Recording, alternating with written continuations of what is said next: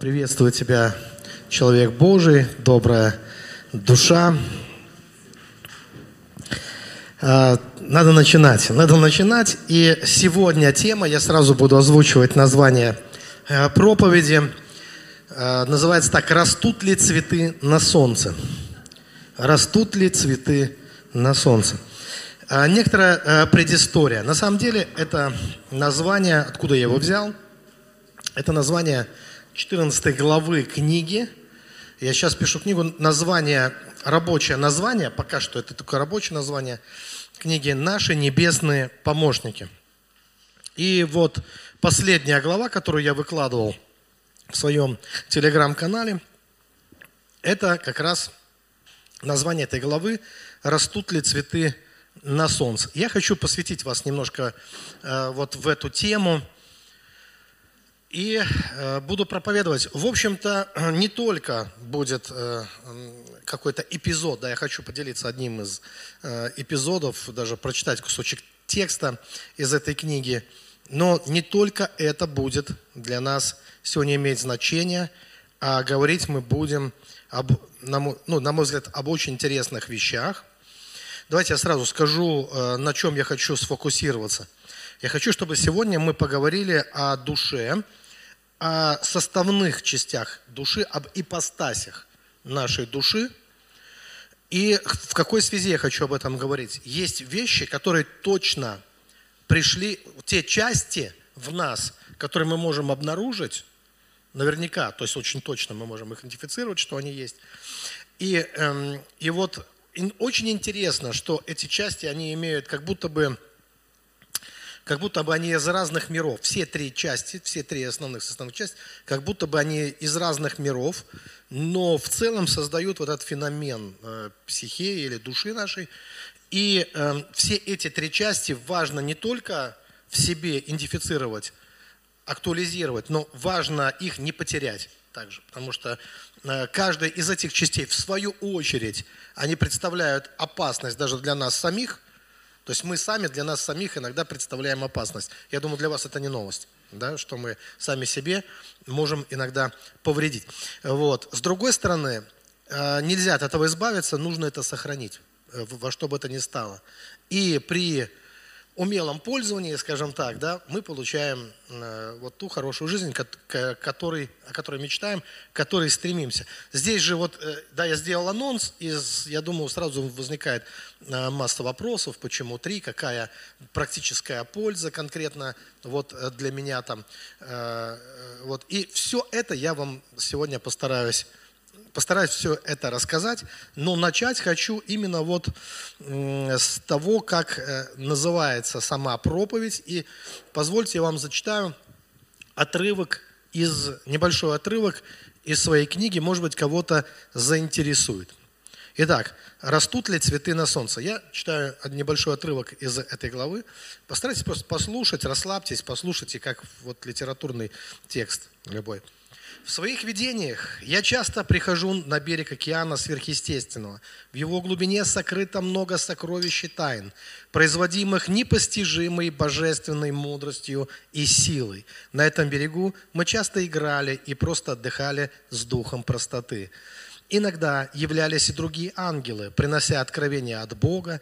Я заметил, что океан сверхъестественного для них так же притягателен, как и для меня – в один день все четыре ангела, дух простоты, дух свободы, дух порядка и дух совершенства собрались вместе.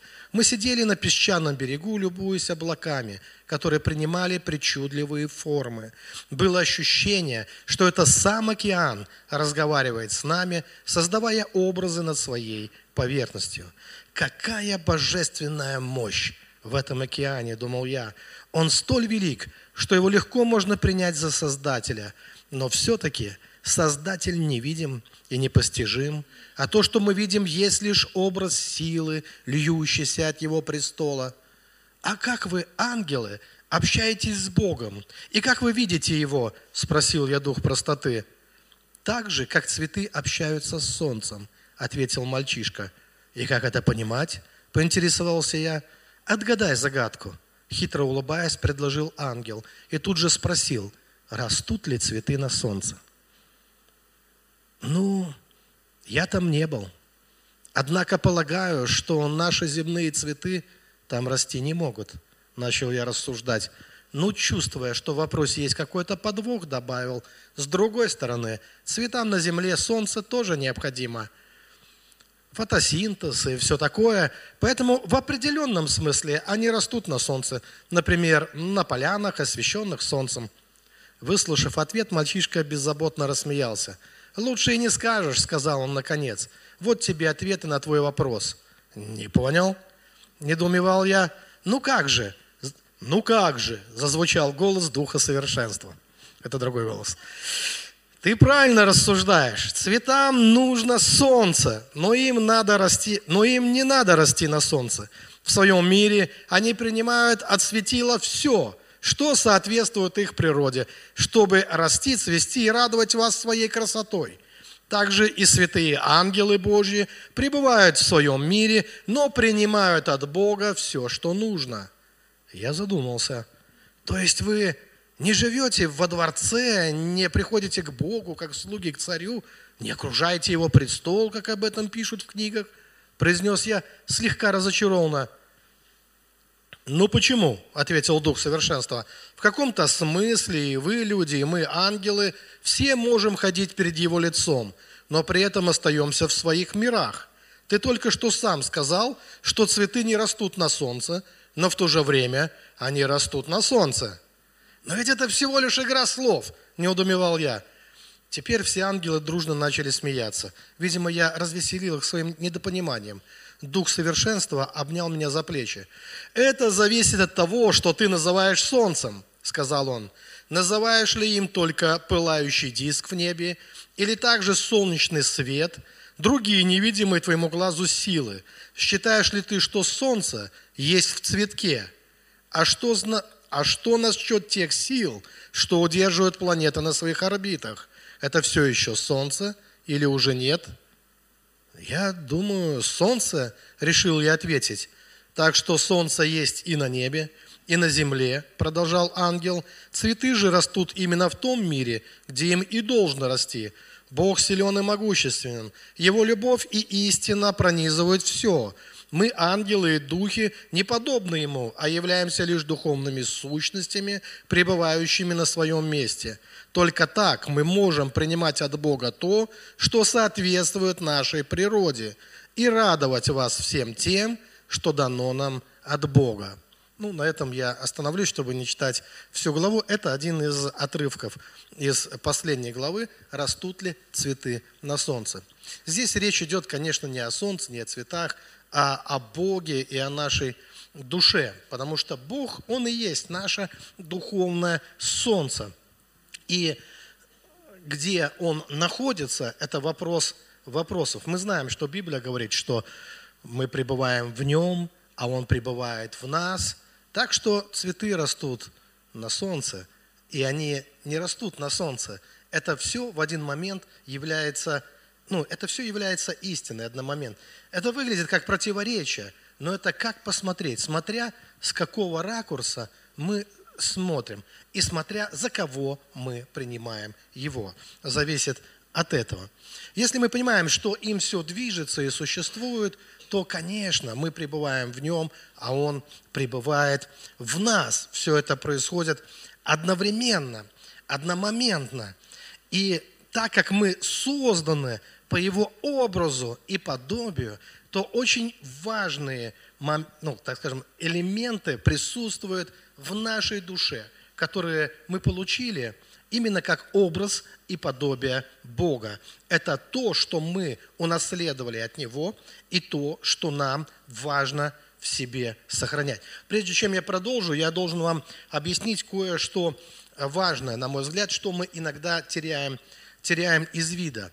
Смотрите, э, вернемся к тем же самым цветам. Цветы – это то, что радует наш глаз. Цветы – это очень красиво, есть всевозможные красивые цветы. Кому-то нравятся полевые цветы, кому-то нравятся розы там, и различные там, тюльпаны, и, в общем-то, э, такие уже выведенные, э, облагороженные еще более.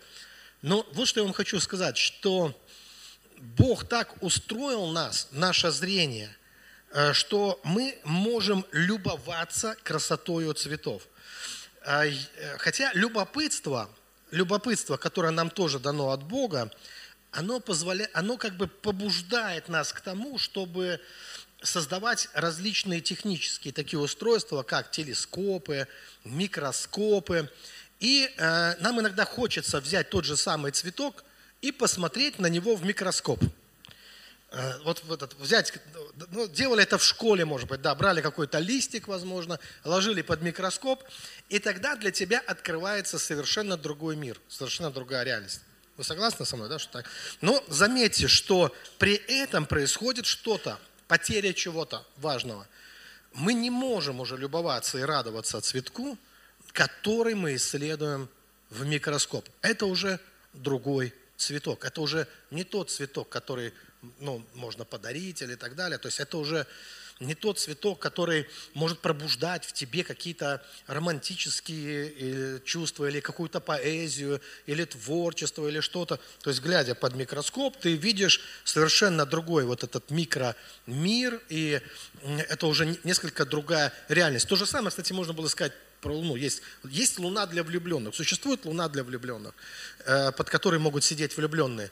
Но Луна, рассматриваемая в телескоп – не является ни в коем случае луной для влюбленных.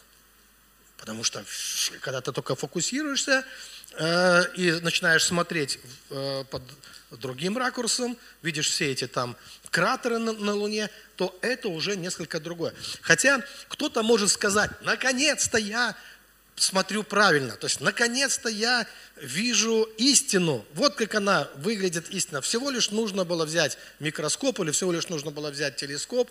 Но э, является ли это какой-то позитивной истиной для тебя? Это, понимаете, это уже вопрос вопросов.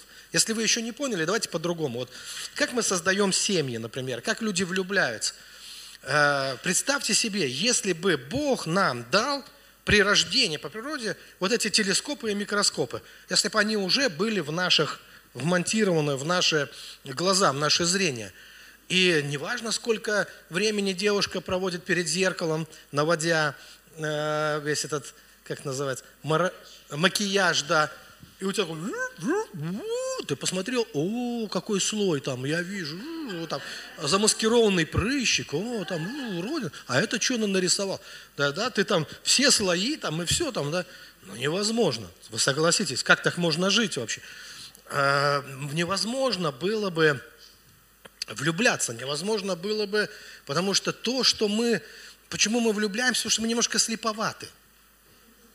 Потому что тот ракурс, в котором мы видим, он позволяет нам как раз жить в том мире, где возможна любовь, где возможны отношения, где возможно восхищаться э, вот, э, кем-то, да, где возможно вот где вот для этого, слушайте, если я, скажу, может быть, э, еще по-другому, если я запою, а я могу, если у меня хорошее настроение, я могу спеть, ну тогда было бы здорово, если бы у вас не было идеального слуха.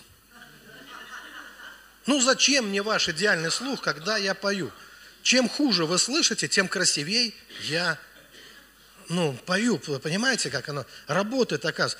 И получается, что в отношении познания, в отношении истины, мы должны понимать, что действительно существуют различные ракурсы. И нельзя сказать, что какой-то ракурс является лучшим, а какой-то худшим. Просто ну, для разных людей, скажем так, и для разных обстоятельств интересно, э, ну, может оказаться важным то или другое. Вот почему нелепо бывает, когда кто-то откопал какое-то откровение, и потом носится с этим откровением и говорит, все неправы, вот истина на самом деле. Вот, я себе э, обрел, приобрел телескоп, я увидел, вот я понял, вы там сидите под этой луной, а она оказывается. Не трогайте луну, хочется сказать, да, дайте влюбленным сидеть под луной.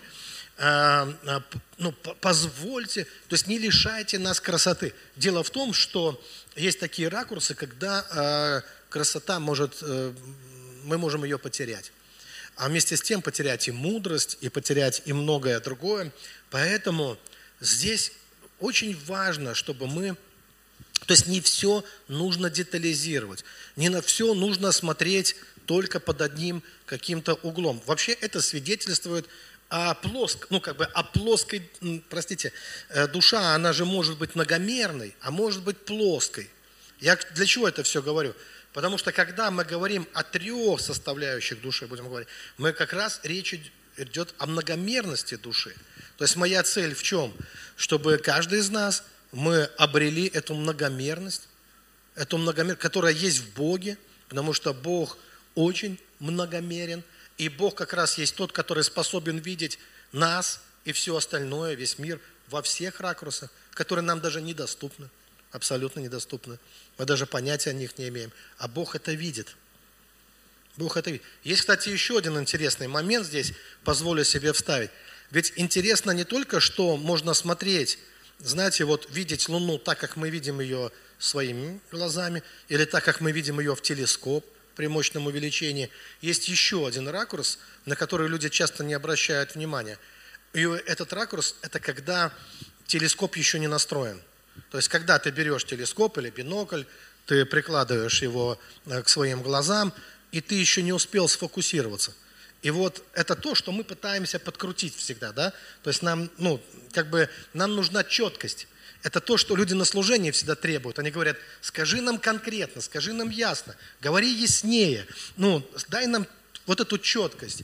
Послушайте, не торопитесь. В нечеткости тоже много чего интересного живет. Вот пока еще четкость не найдена. Потому что, ну давайте я вам покажу определенно. Вот смотрите, две четкости я вам сейчас а, а, а, а, нарисую. Это мир яви, вот наяву, когда мы живем, под этим солнцем этого мира, и когда мы спим. Другая ситуация, когда ты погружен в глубокий сон, и ты там во сне что-то бродишь, колобродишь там во сне, да? У тебя там другое. А есть состояние, которое Библия называет состоянием дремотой. Такое. То есть вроде бы уже не наяву, но еще и не в глубоком сновидении. Бывает такое состояние? А что может происходить в таких состояниях? Давайте прочитаем. Сказано Иов, книга Иова, 33 глава, 14 по 16 стих. Я не давал это местописание, но тем не менее. Иов, 33 глава, 14 по 16 стих. Смотрите, Бог говорит однажды, и если того не заметят в другой раз, во сне, в ночном видении – когда сон находит на людей во время дремоты на ложе. То есть, смотрите, ну дальше прочитать, тогда он открывает у человека ухо и запечатлевает свое наставление. То есть здесь мы видим, что Бог может проговорить в любом ракурсе. То есть Бог может говорить наяву с человеком. Бог может говорить с человеком во сне, в ночном видении. Бог может говорить в дреме. Э, когда фокус сбит, когда ты еще не настроился, ты еще не там, не здесь, где-то э, между. И, кстати, я вам хочу сказать, что много всего интересного. Некоторые люди переживают атаки демонические между сном и бодрствованием. Некоторые люди видят ангелов. И мы понимаем, что когда мы еще не видим четко, вот еще мы не сфокусировались на чем-то, даже вот в этих промежуточных состояниях, они ведь очень интересны, эти состояния. И более того скажу, для нас – они важны. Для нас важно не только когда мы четко мыслим, а для нас, для человека, для нашей жизни. Очень важно также и те состояния, в них не надо жить постоянно, но и те промежуточные состояния, в которые мы иногда попадаем. Они тоже бывают в нашей жизни. Когда ты еще не понял слишком ясно, для тебя еще не четко, когда ты еще в некой, ну, как бы догадке – но там целый живой мир.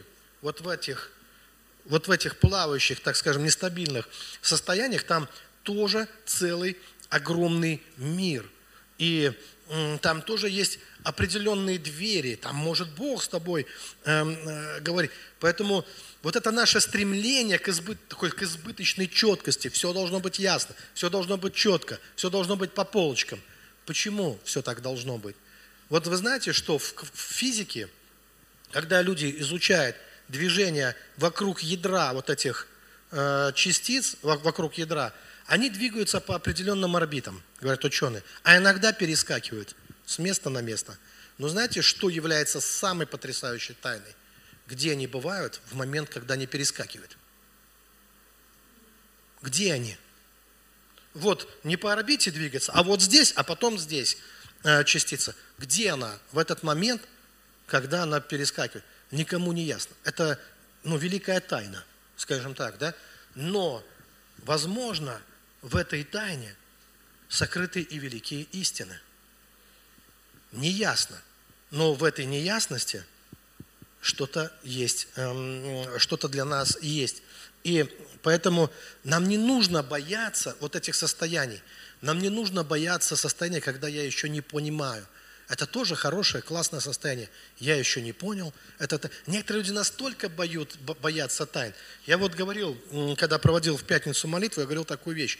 Когда ты сказал, что, когда ты решил, что ты понял Бога, ты его раскусил, это уже не Бог. Все. Это уже выдуманный тобой Бог. Настоящий Бог – должен всегда оставаться для тебя тайной. Его нужно познавать, но это тайна, которую познать невозможно. Ты тот, кто познает, а не тот, кто познал. Как только ты сказал, что познал, ты возгордился. Ты слишком много начал думать о себе и слишком неверно. Поэтому э, и мудрость в чем заключается человеческая? Помните, Сократ сказал, я знаю, что ничего не знаю, но другие, они, к сожалению, и этого не знают. Да, вот в чем мудрость. Мудрость не в знании, а в понимании того, что есть тайны, которые, сколько мы в них не таращимся на эти тайны, они остаются для нас загадками и тайнами. И теперь давайте конкретно и о том. Итак, э, а сразу же даю ответ на вопрос. Почему три? иногда спрашивают, почему, когда мы говорим о душе, мы все делим на три. Ну, три – это универсальный принцип. В общем-то, с древних времен замечено, что все можно поделить на три. Это не значит, что, что нету четвертого, пятого, десятого, тысячного, много, но даже все многотысячное много, можно поделить на три основных. Это как время, знаете, прошлое, настоящее – и будущее. Это как вот, это вот как, как триединство Бога, как эм, э, троичность человека, дух, душа и тело. То есть практически можно описать, вот цифра 3 – это то универсальное число, которым можно, э, достаточное для того, чтобы описать какое-то значимое явление. Поэтому мы говорим о трех. И такова традиция. Вот эллины, например – они, э, по-моему, это у Платона есть колесница такая, так называемая, три коня там. И это о психее, о душе. И вот эти три коня, там, э, э, что там было? Там были страсти, насколько я помню, вот часть души страстная, вот это вожделение. Э, вторая часть, э, э, часть души яростная, это вот ярость, э, которая в нас живет. Третья – это рассудок, это способность рассуждать. Вот три коня. И возничим, э, э, э, ну, возничим, до, так, подождите, еще раз, э, чтобы я, не, я пошел в эту тему, придется вспоминать. Первое, да, это точно вожделение, ярость, э, потом вот это наша способность мыслить, а управляет этим всем как раз э, Короче, есть тот, кто, забыл, как его зовут, ну, короче, тот, кто принимает решения, тот, кто здравые решения может э, принимать и управлять. То есть там э, греки считали так, что не проблема в том, что у нас есть вожделение, не проблема в том, что у нас есть ярость внутри нас, какая-то животная ярость. Э, не, не проблема в том, что у нас есть ум, а важно, кто ведет эту колесницу, кто, кто направляет этой колесницей. Вот если грамотный, э, э грамотный как, э, наездник, или как это называть, да, управлять, то тогда жизнь будет гармоничной, жизнь будет счастливой. Так они считали. Ну, для их времени было пригодное объяснение. А для нашего времени, если посмотреть, то я хочу предложить вот три... Э, это тот ракурс, в котором смотрю я. Это то, как мне нравится смотреть. Вы, вы знаете, что каждый может выбрать для себя удобный ему рак. Вы можете смотреть в микроскоп, в телескоп, вы можете смотреть своими глазами, вы можете смотреть под любым углом. И главное, что мы не можем претендовать на то, что это единственная истина, и по-другому нельзя. Конечно, можно смотреть по-разному. Но вот те три части души, которые мы можем обнаружить и идентифицировать, И э, вот о них я хочу поговорить, более, и причины, что их нельзя терять, и полезность этого, если кто-то спросит мне, скажет, а мне-то чего с этого? То есть какая мне от этого практическая польза? Смотрите, от того, давайте согласимся с такой простой мыслью. Наша жизнь зависит от того, какие мы. Какой ты, такова будет у тебя и жизнь. Если у тебя будет плоская душа, то жизнь, скорее всего, будет тоже плоской, весьма плоской. Если у тебя будет многомерная душа, то жизнь твоя будет намного разнообразней, интересней, скучно не будет. Ни тебе с собой, ни другим с тобой. То есть вы понимаете, да? Это же зависит от нашей многомерности. А вот такая тупая плоскость, такая, знаете, такая жизнь вся, она просто такая вся вот она, вот, все просто и, и, и предсказуемо. Это не очень интересная жизнь, и э, для того, чтобы ее изменить, нам вот и необходимо вот это самое исследование. И как говорится в Писании, что апостол Павел, помните, пишет, что вникай в себя и в учение, занимайся этим постоянно, так поступая, и себя спасешь, и слушаешься. Так что я уверен, что вот это преображение в образ Божий, вот это подтягивание себя в, вот в то, чтобы сохранить и приумножить в нас то, что от Бога, оно делает нашу жизнь богаче, интересней и более счастливой. Итак, э, я уже начинаю тогда, это все было вступлением, да, теперь начинаю саму тему. Давайте, э, а, а, ну, та часть, которая является центральной, скажем так, посередине. Эта часть, смотрите, я сейчас буду говорить какие-то слова, но вы должны понять, что одним словом не объяснить это до конца. Я буду пытаться. Э, назову эту часть силой. Силой. Но здесь потребуется объяснение – что это за сила? Вот в Библии э, архетип льва есть такое, да, мы, мы видим, что э, в отношении Бога, вот в Откровениях 5 глава, 5 стих, э, мы читаем здесь, как старец говорит об Иисусе Христе. Один из старцев сказал мне, не плачь, вот лев от колена Иудина, корень Давидов. То есть он говорит об Иисусе. И он называет в данном случае Иисуса не человеком, он называет Иисуса львом в данном случае. Почему? Потому что э, здесь фокус на, э, на силе. Здесь, понимаете, не плачь сказано. То есть, э, когда есть слезы, нужна, нужна, нужен покров, нужна защита, нужна сила, которая, э, которая может сделать то, что никто не может сделать. В данном случае там нужно было снять печать из книги. Вот. И лев это может сделать. И, и вот это как раз живущая в, та часть в нас от Бога, которую можно идентифицировать как лев – ну, в разных народах, кстати, по-разному, в зависимости от культуры. В Китае это, скорее всего, лис. А, где-то на Руси это, скорее всего, волк. А, в Библии это лев. А, главное понимать, что это хищный зверь. То есть главное понять, что это сила. Это пробуждающаяся сила, которая делает человека сверхсильным. Вы знаете, что в определенных моментах мы можем ощущать невероятный прилив сил, когда нас не остановить. Например, о народе Божьем сказано, когда они идут в обетованную землю, сказано, э, язычники засвидетельствовали, что у них сила единорога. То есть вот эта, вот эта яростная сила единорога лучше, ну, что такое единорог, да? Эм, когда бежит, э, когда бежит носорог, лучше не вставать у него на пути. Потому что это будет печально, участь будет печальной. Да? Вот это яро, лучше не вставать на пути этой ярости.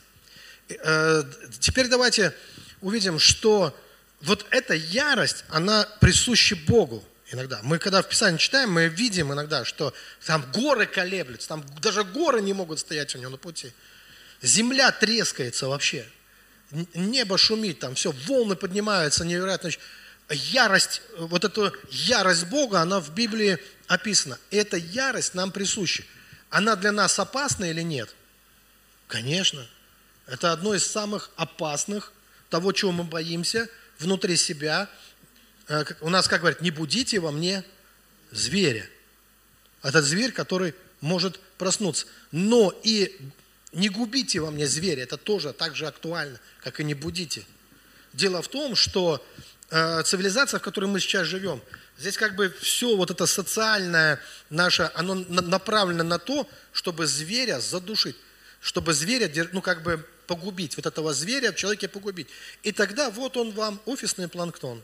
То есть вот он, тряпка. То есть абсолютно бессильные люди, которые натренировались на то, чтобы зверя уничтожить внутри себя. Зверь должен жить внутри нас. Его, нельзя, его не нужно уничтожить. Понимаете в чем? Почему? Потому что это образ также, это, и, это есть та часть в этом здесь, скажем, что является от Бога. Я приведу вам пример. Из Библии вспомните Саула в его лучшие времена, когда Саул был помазан на цари, ну, на, на царство. Да, его там достали из-под телеги практически, да, он спрятался, он не был таким уж отважным, сказать, что, да, он был самый высокий, но это не значит, что самый отважный человек.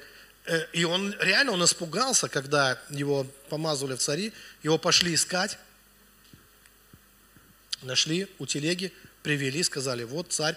Некоторые посмотрели и усомнились сразу же. И поэтому этот царь пошел на огород работать дальше, после помазания. Считал, что там ему и место, видимо. Он не знал, как управлять этим народом Божьим, великим. Вот, кто он такой, чтобы... И он пошел, и он там пахал э, на своих быках. А, помните, приходят враги, и там уже начинается издевательство. Они обложили один город, и они уже говорят, давайте мы вам там из вас циклопов сделаем, то есть выколем по глазу там каждому, будет нормально. То есть там уже такое началось. И когда Саулу это доложили, сказано, что на него сошел Дух Святой. И когда на него сошел Дух Святой, мужик разрубил своих волов. Помните? Он пришел в так, вот, ну, вот это что, не будите во мне здесь, что зверь проснулся. Мужик разбуд, разрубил своих волов и разослал части, не только разрубил, но м- почтой, чего там, народа Божьего там, да, да, да, разослал все части э, по Израилю, сказал, кто не придет, посмотрите, что с вами будет. Да. Э, то есть была наглядная, так скажем, такая агитация, да, была. Собрались все ну, э, на войну, в общем, и они победили. И вот этот момент является для, смотрите, прорывным для Саула, когда он не просто, знаете, потенциальный царь, а когда все увидели, что царь. И, и, и сказано, что и даже те, кто сомневались, они начали признавать в нем царя. Если вы вспомните о Давиде, то восхождение Давида начинается также, с победы над Голиафом. То есть какая-то сила должна была проснуться – в Давиде, вы понимаете, что из офисного планктона в лидера, в личность, без этой силы не перейти. То есть должна в человеке проснуться. Он должен так разозлиться однажды человек, что с этого момента мы видим, что у нас появилась личность. Человек может разозлиться на свои грехи, на дьявола, не знаю, на, на лень свою, на какие-то... Вы понимаете, вот когда эта сила пробуждается – то человек начинает действовать не со своей обычной силой, а с невероятной какой-то сверхсилой, которая дается ему свыше, и он способен решить любую проблему. Пред, перед ним нет преград. Он идет, и он понимает, что, это, что э, что-то ведет его наполнять. Поэтому вот эта часть, вы должны понимать, что ее важно сохранять, потому что сейчас она подвергается нападению. Потому что многое тому, чему в наше время мы слышим, это как эту силу постоянно подавлять, как ее постоянно сдерживать, как ее постоянно... Желательно вообще ее убрать, чтобы не было этой силы, чтобы не было этой ярости. И тогда на земле, кажется, будет все. Ну, все будет расти, цвести и пахнуть, будет абсолютный мир во всем мире, если человека этой силы лишить. Но тогда и не будет человека, скорее всего, уже. А будет мимоза в ботаническом саду, так называемая, да, уже расти. Поэтому важно сохранить в себе эту силу, эту ярость. И у нее есть, кстати, еще одно качество, которое тоже важно идентифицировать в этой силе. Эта сила, она является силой преображения всегда. А, в прямом смысле. Человек во что-то, например, вот только что Иисус человек, вот лев, вот он лев. То есть это преображение во льва. То есть это э, это всегда преображение, это всегда расширение. То есть, когда человек во что-то, когда уже не я живу, а живет во мне Христос, не моя сила, а сверхсила. То есть, поймите, это преображение всегда во что-то большее, понимаете? То есть, вот эта способность этой силы, когда обычное сознание перескакивает в сверхсознание, когда обычная душа, она становится мировой душой, когда обычный ум становится, соединяется с мировым умом, то есть с божественным умом соединяется. И тогда приходит откровение, тогда приходит творчество. То есть эта сила, она ведет всегда к преображению. То есть именно она и аккумулируется э, в, ну, если как она работает, если посмотреть, то она через, именно через, то есть при определенных обстоятельствах, скажем так, э, при определенных обстоятельствах происходит обращение как бы человека, его преображение, перерождение э, происходит. И тогда э, человек движется в этой, вот, движем вот этой силой, может двигаться, и пока эта сила на нем, он может творить великие дела. В этот момент люди говорят, что все срастается, все, я в потоке, все идет как по маслу, все вопросы решаются – все беды отступают, все противники убегают, Бог поднимает рог помазанника своего. То есть вот в этот момент происходит именно, мы видим как бы другая жизнь. Пока эта сила на тебе. Потом некоторые люди, когда они это пережили хотя бы на какое-то время, кто-то на день, кто-то на месяц, кто-то на год, я слышал разные истории. Люди, это, это можно назвать пробуждением в определенном смысле. Потом люди скучают об этой силе, они говорят, как эту силу снова – приобрести. Как эту силу? Это называют помазанием, это называют, ну по-разному это называют, но это все одно и то же. Это и есть вот эта способность нашей души. Откуда ее брать, эту способность? Это способность Бога. Вот что мы должны понимать. Это, это многомерность и многогранность Бога. Вот что это такое. Потому что у нас иногда часто хотят Бога стерилизовать и дать какой-то один плоский образ Бога. Говорит, вот Господь, такая, ну, либо вечная улыбка, либо Э, такой все время плачущий, такой э, нервный. То есть, знаете, вот какую-то вот одну такую дать картину Бога. Но Бог многомерен. Он бывает разным. И в Библии мы его встречаем разным. И для нас через общение души с Богом, когда человек возвышает свою душу до небес, мы видим, что сила сходит на человека. Бог утомленному дает силу. И человек может э, ощутить эту ярость, львиную рык, львиную ярость. Почему нам и песни такие нравятся, да, молодежи? Где надо зарычать, как лев, вот это львин, чтобы пробудилась эта неистовая сила, разбивающая все преграды, включая внутренние страхи, комплексы, включая ну, любые преграды на твоем пути. Эту силу важно в себе сохранять, культивировать эту силу, при этом всегда помня, что есть опасность. Эта сила может быть опасной для нас самих. Ведь неизвестно, к чему она приведет, эм, э, как она конкретно проявится. Но только тот, кто преодолевает страх перед опасностью, он становится личностью, он становится эм, лидером. И здесь риск неизбежен. Э, с левой стороны, как я это вижу, да, вот от этого льва есть еще одна очень важная часть, и эта часть, ее можно назвать и агнецем, ее можно назвать, ну, это опять, это в зависимости от того, э, в какой культуре, в каком народе. Вот мне кажется, что в нашем народе, благодаря Пушкину, это кот. Вот тот кот, ученый, который входит помните, кругом. А по-другому ее можно назвать, если мы первое идентифицировали как силу, это можно а, назвать словом тайна. Тайна. Бог, мы уже говорили об этом в самом начале, с этого начал, это великая тайна. А это означает, что человек должен оставаться тайной. Ну, вы знаете, есть у нас это в литературе или где-то, или в поэзии, где там должна быть в женщине какая-то загадка, где это было, откуда это, я, ну, от, из моего детства откуда, да. Но я вам так хочу сказать, что тайна.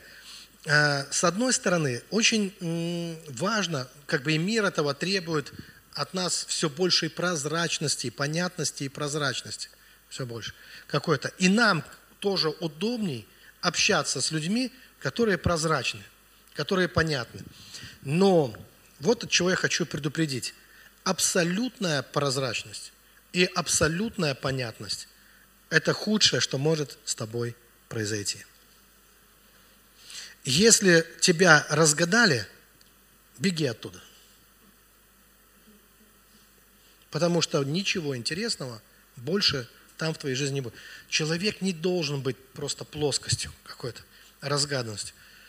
А, я знаю, что есть огромное количество людей везде, в любом коллективе, люди, которые вот э, рубаха парни или такие э, девчонки, которые вот ну просто простые, как ну вот проще нет, которые открытые абсолютно, все время как голые, э, вот именно я имею в виду в душевном таком плане. Вот и да, да, кажется, это здорово, открытость, это я, я, я за открытость голосую, да, но при этом вот что важно понимать, что есть важная часть в нас от Бога. Бог – это тайна. И ты должен быть тайной тоже, если ты хочешь быть многомерным человеком. Если ты потерялся, и ты не знаешь, где эту тайну взять, давайте я вам так скажу. Вот возьмите самого простого человека, как три копейки. Через некоторое время отпустите этого человека, отпустите его, чтобы он общался с Богом. День, два, месяц будет общаться с Богом. Когда он снова явится перед вами, вы перестанете его понимать до конца. А он вас будет. Потому что, помните, праведник, сказано, может судить обо всем. А о нем судить никто не может. А что это значит? Праведник становится загадкой.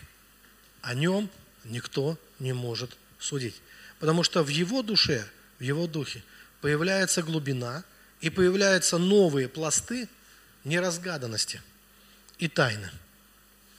Вот это очень важный момент. Да, важно быть простым, но даже при этой простоте, даже самый, ну скажем так, Божий простец должен быть не таким простым, как кажется. Всегда умнее, чем о нем думает.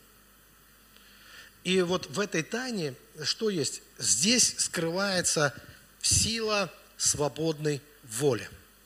То есть человек свободный, по-настоящему свободный, непредсказуем. Потому что свобода заключается в том, что он может поступить так, а может поступить иначе. Предсказуемость – это описано Петром в одном из посланий Петра. Они как бессловесные животные, водимые природы, там дальше там созданные на уловление и так далее, и так далее. Вот это предсказуемость, когда человек живет не свободной волей, а рефлексирует, живет инстинктами определенными. Свободная же воля. Здесь говорит о том, что человек может быть неожиданным, человек может быть внезапным, человек может играть, то есть человек может э, совершать подступки, которых от него не ожидают, и это свобода. Человек может смотреть под разными углами, он может видеть, э, поменять ракурс, неожиданно, э, с которого он смотрит, в зависимости от того, чему стремится его, его душа. И вот здесь важный момент, еще раз хочу сказать, это тайна. Не потерять тайну, не потерять вот эту неразгаданность. Потерять ее легко, потому что в основном мы просчитываемся очень быстро умными людьми, скажем так. Но есть всегда возможность прийти к Богу, и результат твоего общения, если оно есть, часто его просто нет. К сожалению, многие христиане невероятно предсказуемы. Они услышали несколько там э, из проповедей, им запомнилось несколько важных фраз, и они ими живут. То есть у них есть ответы на все вопросы, и также, так как им все понятно, как они считают, и они всем понятны. Понимаете, если тебе все понятно, то и ты тоже слишком понятен. То есть вот такой мир черно-белый, да, вот человека, вот так или так. Все, вот полная предсказуемость, скажем так, да. Но заметьте, что для людей абсолютно предсказуемых Им кажется, что они весь мир уже разгадали, им все тайны уже... Хотя действуют они очень примитивно. В основном они при взаимодействии с другим человеком, у них там два файла всего лишь. Э, нравится, не нравится, нравлюсь, не нравлюсь. Вот и все. Если не нравлюсь, он плохой. Не я же плохой. Значит, он плохой. Да, ну как бы э, э, все. И человек каждый раз – то есть здесь нету такого поиска истины. А в чем там истина? Какая истина? О чем речь? Ты мне просто не нравишься. И все. Истина уже не имеет никакого э, значения, в, чем истина. Вот. Или если я тебя не понимаю, значит ты дурак. То есть не я дурак, что я тебя не понимаю, а ты дурак, потому что я тебя не понимаю. Вот. А, и э, это очень примитивная такая жизнь. Но а, многомерность, многогранность души, она обязательно должно э, вот этот приводить нас вот к этому состоянию. От книга Откровения, 2 глава, 17 стих. Здесь сказано, имеющий ухо слышит, имеющий ухо слышать, да слышит, что Дух говорит церквям. Побеждающему дам вкушать сокровенную манну. Смотрите, э, побеждающий вкушает сокровенную манну – уже здесь слово сокровенно имеет значение, и дам ему белый камень, и на камне написано новое имя, и, внимание, которое никто не знает, кроме того, кто получает. Смотрите, каково наше будущее. Ну вот если человек, если ты действительно не тупишь, ты духовно развиваешься, то есть какова перспектива? Перспектива получить имя, которое ты знаешь, но никто не знает. То есть это твоя личная тайна. Помните, что происходило с людьми, с Авраамом, что произошло в результате его встречи с Богом? Бог дает ему новое имя. Почему это было так важно? Не просто Авраам, а Авраам. Кажется, добавление всего лишь какой-то одной буквы. Но это рождает, это указывает на тайну – что Авраам не просто человек, обычный человек, предсказуемый, один из миллионов. Авраам – это не обычный человек, это Божий человек. А раз Божий человек, это тот, кто вкушал сокровенную манну, и теперь мы не знаем. Если бы мы знали, что это такое, как в одном ролике сказали, то мы не знаем теперь, что это такое. Вот это тайна в жизни. Э, еще раз скажу, путь к этой тайне только один – это Бог. Путь к неразгаданности – это общение с Богом. Причем, еще раз хочу сказать, это не более глубокое погружение в религиозность. Ультра, супер, псевдо там или разные там виды религиозности не дают, не делают тайны. Они просто, они делают людей таких, как сказать, Эм, которые, э, напротив, очень предсказуемы. Они двигаются по одним и тем же рельсам, все время религиозным. Они полностью соответствуют нормам э, своей конфессиональной принадлежности и так далее, так далее. Там все предсказуемо. А вот именно общение с Богом, то есть, понимаете, не втирание эм, в какую-либо форму религии, а именно душа внутри любой конфессии, скажем так, какая-то душа, которая начинает призывать имя Господне, у нее появляется шанс, что на нее обрушится вот эта тайна в ее жизни. То есть это тайна, то есть что человек обретает глубину, человек обретает какой-то внутреннюю свет, внутреннюю просветленность, которая делает его э, человеком загадкой, человеком тайной, человеком э, чудом определенным который при определенных обстоятельствах неизвестно, как может сработать. Например, тень Петра может исцелять больных при определенных обстоятельствах или воскресить мертвого. И пять минут назад он сам об этом не знал, возможно, что он это, что он это может делать. Вот, потому что это тайна. И еще одна часть. Давайте перейдем к еще одной части. Что-то на тайне некоторые заскучали. Я заметил, что а, даже прикорнули, потому что, ну, видимо, Э, тяжело для нашего понимания тайна. Э, нам все-таки вот эта ясность ближе, да, ясность ближе, но тайна все-таки важнее. Итак, третье, давайте третье, с правой стороны, третье. Как ее назвать, как ее идентифицировать? Э, ну, как зверя, я не знаю, можно ли какого-то зверя здесь найти, может быть, вы сами подскажете, но я долго искал, каким одним словом, ну, не одно слово, конечно, не, когда мы говорили «сила», мы понимаем, здесь это не просто сила, но это одним словом не описывается. Это, это лев, причем лев, который в природе не водится. Это м, определенная такая энергия, которая возбуждается, поднимается в нас, сверхсила, которая делает нас необычными людьми. И тайна тоже, это не просто какая-то, знаете, э, секрет. Нет, это не секрет, который ты носишь, а это глубина, это твоя внутренняя просветленность. Вот. А, а третье, одним словом, если это назвать, ну, я бы назвал так, возлюбленный. Возлюбленный. Вот это еще одна сила внутри нас, которая нами движет и которая является, мне кажется, важной составной частью души. Ведь мы все хотим любить и быть любимыми. Это невероятная наша потребность. Может быть, скрываемая, может быть, э, в таких словах мы ее не выражаем. Но все наше нутро, иногда такое ощущение, оно кричит об этом, что я хочу любить и хочу быть любимым. И в Библии мы об этом тоже очень много... Вот почему даже самые великие мудрецы,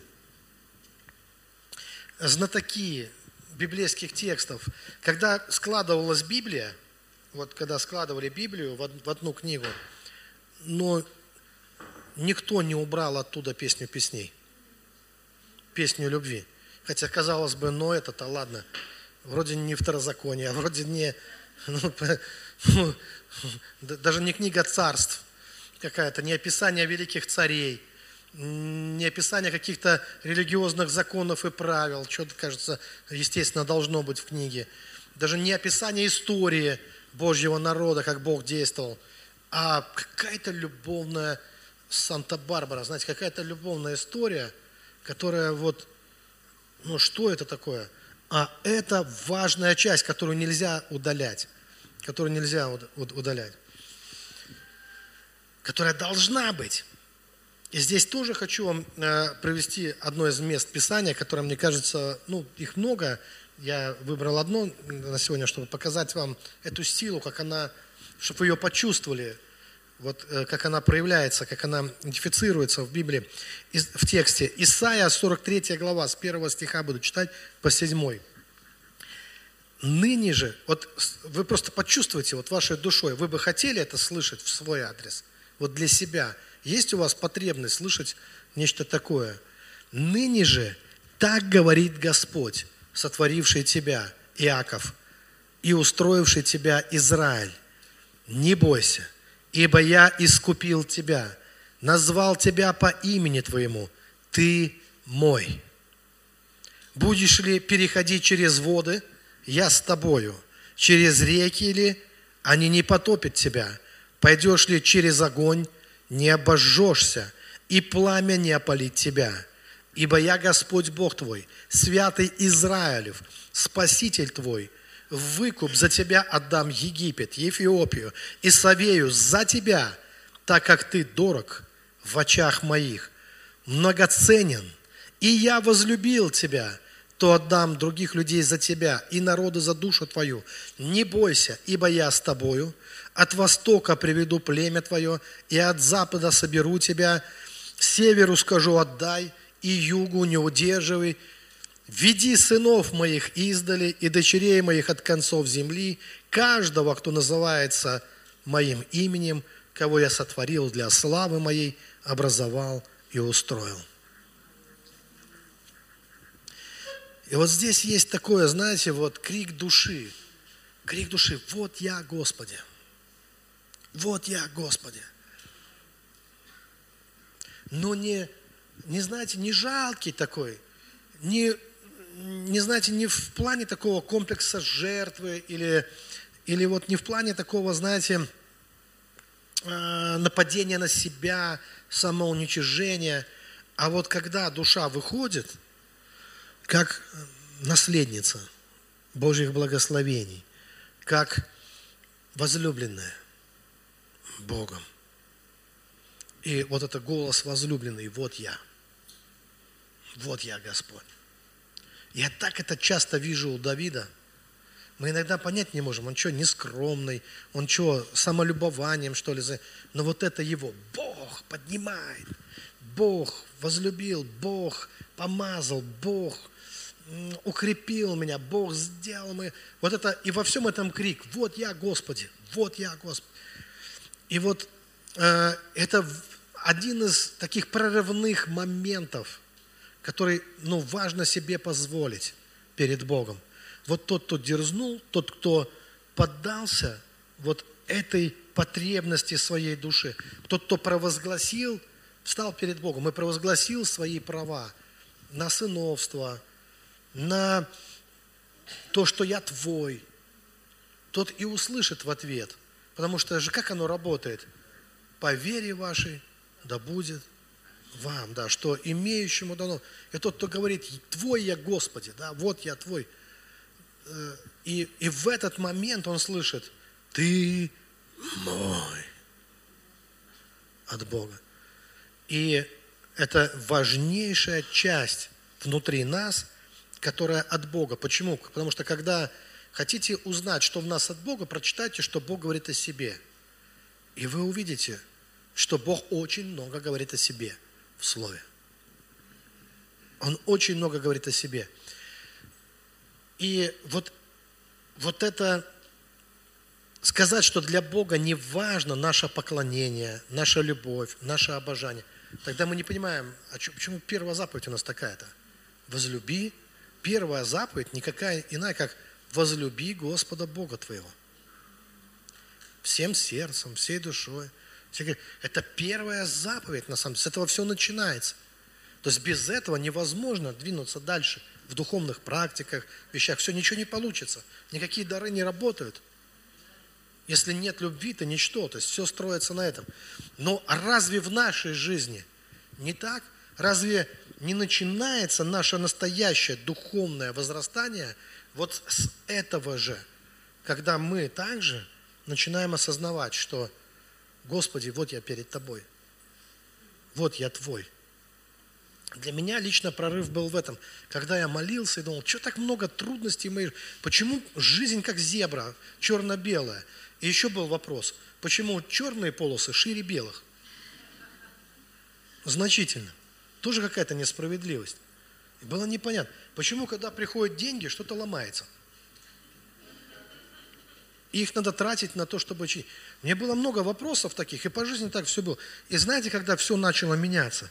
Когда в молитве, в молитвенных практиках я начал осмеливаться, а я начал в мыслях допускать, и это были очень простые мысли, я вам так скажу, это была мысль такая, Бог, я же почему-то есть, вот мы о звездах, знаете, есть такая фраза, если Бог зажигает звезды, значит, это кому-то надо.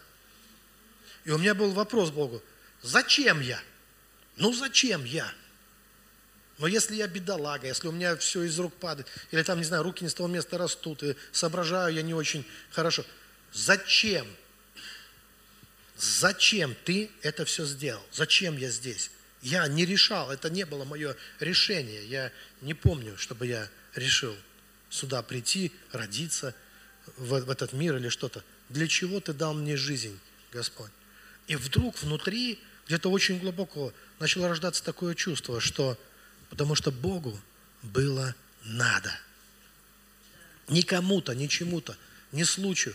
Богу было надо. И есть такие тексты, где сказано, что еще тебя не было, а Бог уже знал об тебе все. Что это его замысел.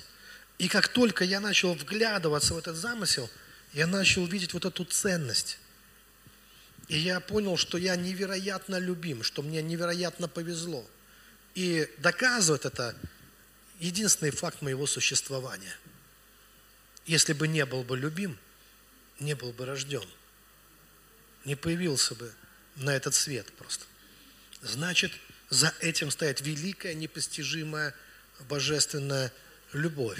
Надо довериться этой любви. Надо научиться ее принимать. А когда ты ее принимаешь, хочется подпрыгнуть, ударить пятку о пятку и сказать, вот я, Господи. Вот я, Господи. И вот это вот я, Господи, оно уже, понимаете, оно уже звучит совершенно иначе. Это уже не жалко, это уже не, не какой-то, знаете, э, не, щеня, не по-щенячьему, нет. А вот я, Господи, с радостью, с ликованием, что вот я, Господи, любимый Тобой, тот, за которого Ты отдал свою жизнь, за которого Ты пролил свою кровь, за которого Ты готов отдать все. И вот эта потребность в нас, она есть, и ее важно не потерять. И теперь давайте подытожим. Смотрите, все эти части, в каждой из них, я должен так сказать, есть опасность. А, в ярости, вот в этой силе есть опасность, потому что когда на человека сходит ярость, ему себя не жалко. В этот момент становится. Именно поэтому он очень много начинает добиваться в жизни. Тот, кому себя жалко, многого не добьется.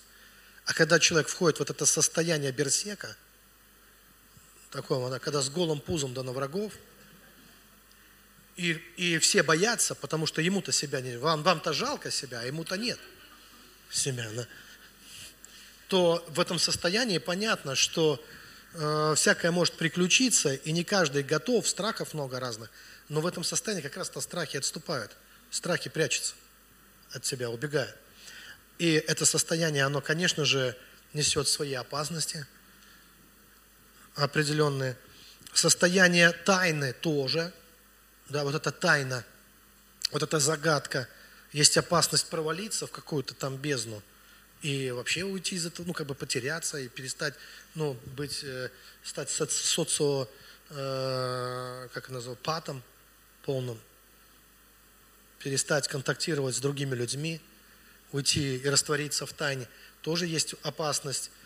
А в этой любви, кто-то скажет, нет, есть опасность стать нарциссом. Кажется, тонкая грань. Всегда есть тонкая грань. Вы знаете, э, что кого мы называем мастером, великий мастер. Великий мастер, у него каждый инструмент на своем месте. Он знает все. У него, ну если в музыке, у него струны все протертые, у него пылинки нет у него. У него каждый инструмент, все на, на, по полочкам, все на своем месте. И он прекрасно владеет своим инструментом, любит его и знает его. Но это тонкая грань, которая отличает мастера от маньяка. Есть, потому что зацикленность на чем-то в другом случае называется маньяк. Понимаете? И вот есть всегда есть вот эта тонкая грань. А, и я думаю, что разница в том, черта в том, мастер от маньяка, является ли это следствие, вот этот перфекция, как он правильно, ционизм является следствием божественного вдохновения или демонической одержимости. Понимаете? Выглядит похоже но плоды будут, как Иисус сказал, по плодам их узнаете их. Также и в тайне, да? Также и в любви. Потому что нарциссизм – это демоническая одержимость, а есть здоровая любовь. Здоровая любовь, когда это то, что ты принимаешь от Бога, от Его чистоты, от Его сияния, от Его любви, твоя любовь. Так же, как цветы, живя в своем мире, принимают от солнца все то, что им необходимо. Придвинь их ближе к солнцу, они сгорят. Дальше замерзнут. Но находясь ровно на том месте, где должны быть, они, они принимают ровно то, что должны принять, чтобы радовать и услаждать нас своей красотой. Так же и мы. Потому что праведность – это находиться на своем месте и принимать то, что должно,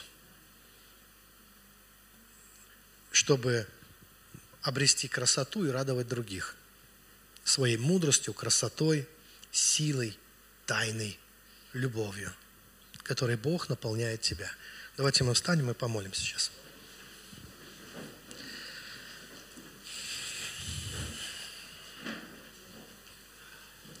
Слава Тебе, Иисус. Слава Тебе, Господь. Аллилуйя.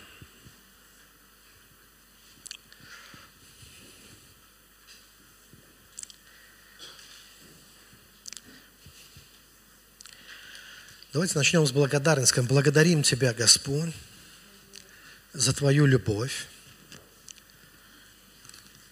за ту силу. Ты есть Господь сил. Мы благодарим Тебя за бесконечную Твою могущество и силу, которую Ты изливаешь на нас. Что, приходя к Тебе, мы можем перезарядиться, мы можем исправить это, мы можем наполниться силой. Возможно, некоторым из нас нужно войти в эту ярость, чтобы раздвинуть границы, расширить границы своего существования, чтобы войти в какую-то более полноценную, более высокую жизнь, перестать унывать, разгневаться на это уныние постоянное – на свои депрессии, разочарования, воспарить над всем этим, начать принимать радость и свет с небес, и с невероятной силой начать вращаться в этом мире, создавая вокруг себя атмосферу принятия, атмосферу любви, атмосферу света, освещая. Ведь сказано, вы свет миру. Значит, мы должны освещать мир вокруг себя. Сказано, вы соль земли, значит, мы должны как-то исцелять.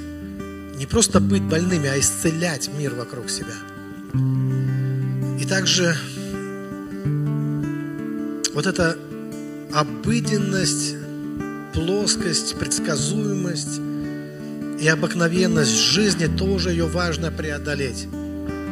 У нас необыкновенный Бог, а значит, нам гарантирована необыкновенная жизнь. Жизнь, наполненная ярких впечатлений. Славные добрые дни, интересные свершения нашей жизни. Благодарим Тебя, Господь, за эту глубину, которую Ты также мы можем черпать из Твоей глубины, от Тебя, Господь. Мы благодарим Тебя, Господь, за любовь, в которой Ты пребываешь, в которой пребывает Троица, за эту невероятную, непостижимую любовь, в которую Ты хочешь нас погрузить, чтобы мы разделили ее с Тобой. И Ты делишься с нами этой любовью. И даже идешь на крест – чтобы излить на нас этот дух любви, чтобы каждый из нас мог сказать, с радостью воскликнуть однажды, вот я, Господи, перед Тобой, Твое чадо, Твое дитя, которого Ты хотел, которого Ты избрал, которого Ты помазал, которого Ты одел в свои одежды, новые одежды в одежды Твоей славы. Благодарим Тебя, Господь, за Твою любовь. И давайте сейчас прямо еще помолимся. Здесь просят помолиться за Галину, за Ольгу и Александра. А Галине 71 год, Александру 74. Здесь есть ОРВИ, кашель э, у Галины. Ольга за исцеление горла, Александр за исцеление левого тазобедренного я так понимаю, сустава, да, и э, коленную, коленную тоже сустава, да. И если вы также знаете еще кого-то, за кого бы вы хотели помолиться прямо сейчас, то давайте согласимся принять исцеление для этих людей. Драгоценный Господь, как люди неба, как Божьи люди, мы призываем Твое святое имя, и мы призываем э, силу исцеления, и просим, чтобы Ты сам, Господь, пришел к этим людям и исцелил их болезни. Избавь от э, вечных вот этих простуд, исцели все это ОРВИ, исцели суставы, пускай суставы также все встанут на место и будут исцелены, с ними всякое воспаление, и даруй крепкое здоровье и полноту жизни. И также каждому, кто сейчас молится, кто смотрит нас онлайн, вы можете возложить руки на себя, те, кто смотрит онлайн, но и в зале тоже, если вы испытываете, что где-то есть проблемы в теле, потому что прямо сейчас высвобождается сила исцеления. Принимайте это прямо сейчас, свет льется с небес, и Бог обращается к вам, и Он говорит, я за тебя многое отдал. И любовь Божья пускай покроет вас головой, от макушки головы до пят, и рука Божья прикоснется к вам. И почувствуйте тепло в вашем теле, ощутите Божье прикосновение, легкое прикосновение небес к вам. И ощутите, как исцеление, оно приходит, начинается уже с этого момента, приходит прямо сейчас в, вашу, в ваше тело и также бодрость и радость для вашей души, крылья для вашей души, сила для вашего духа. Бог перезаряжает вас, Он наполняет вас своим небесным электричеством, своей небесной энергией. Принимайте силу свыше. Начните видеть, как ваша душа растет, как ваша душа становится многомерной, как вы приобретаете новую, новую жизнь полноценную, э, жизнь более яркую, более интересную, более сильную, новую жизнь. И в заключение хочу сказать, драгоценные, если будут вопросы, где эта книга, где это все взять, я хочу сказать, что и у меня есть мой приватный телеграм-канал, я думаю, в церкви знают, говорю для тех, кто смотрит онлайн также, хотя и для вас тоже. Есть прекрасный способ, как можно поддерживать мое служение. Для этого всего лишь нужно подписаться на приватный телеграм-канал. И там вы не только поддерживаете, но вы за это получаете обратную связь и получаете много интересного, потому что туда я выкладываю много Э, того, что, в общем-то, создаю, то, что созда, создается вот в общении с Богом, в молитве. И да благословит вас Господь с миром Божьим. Да благословит вас Господь.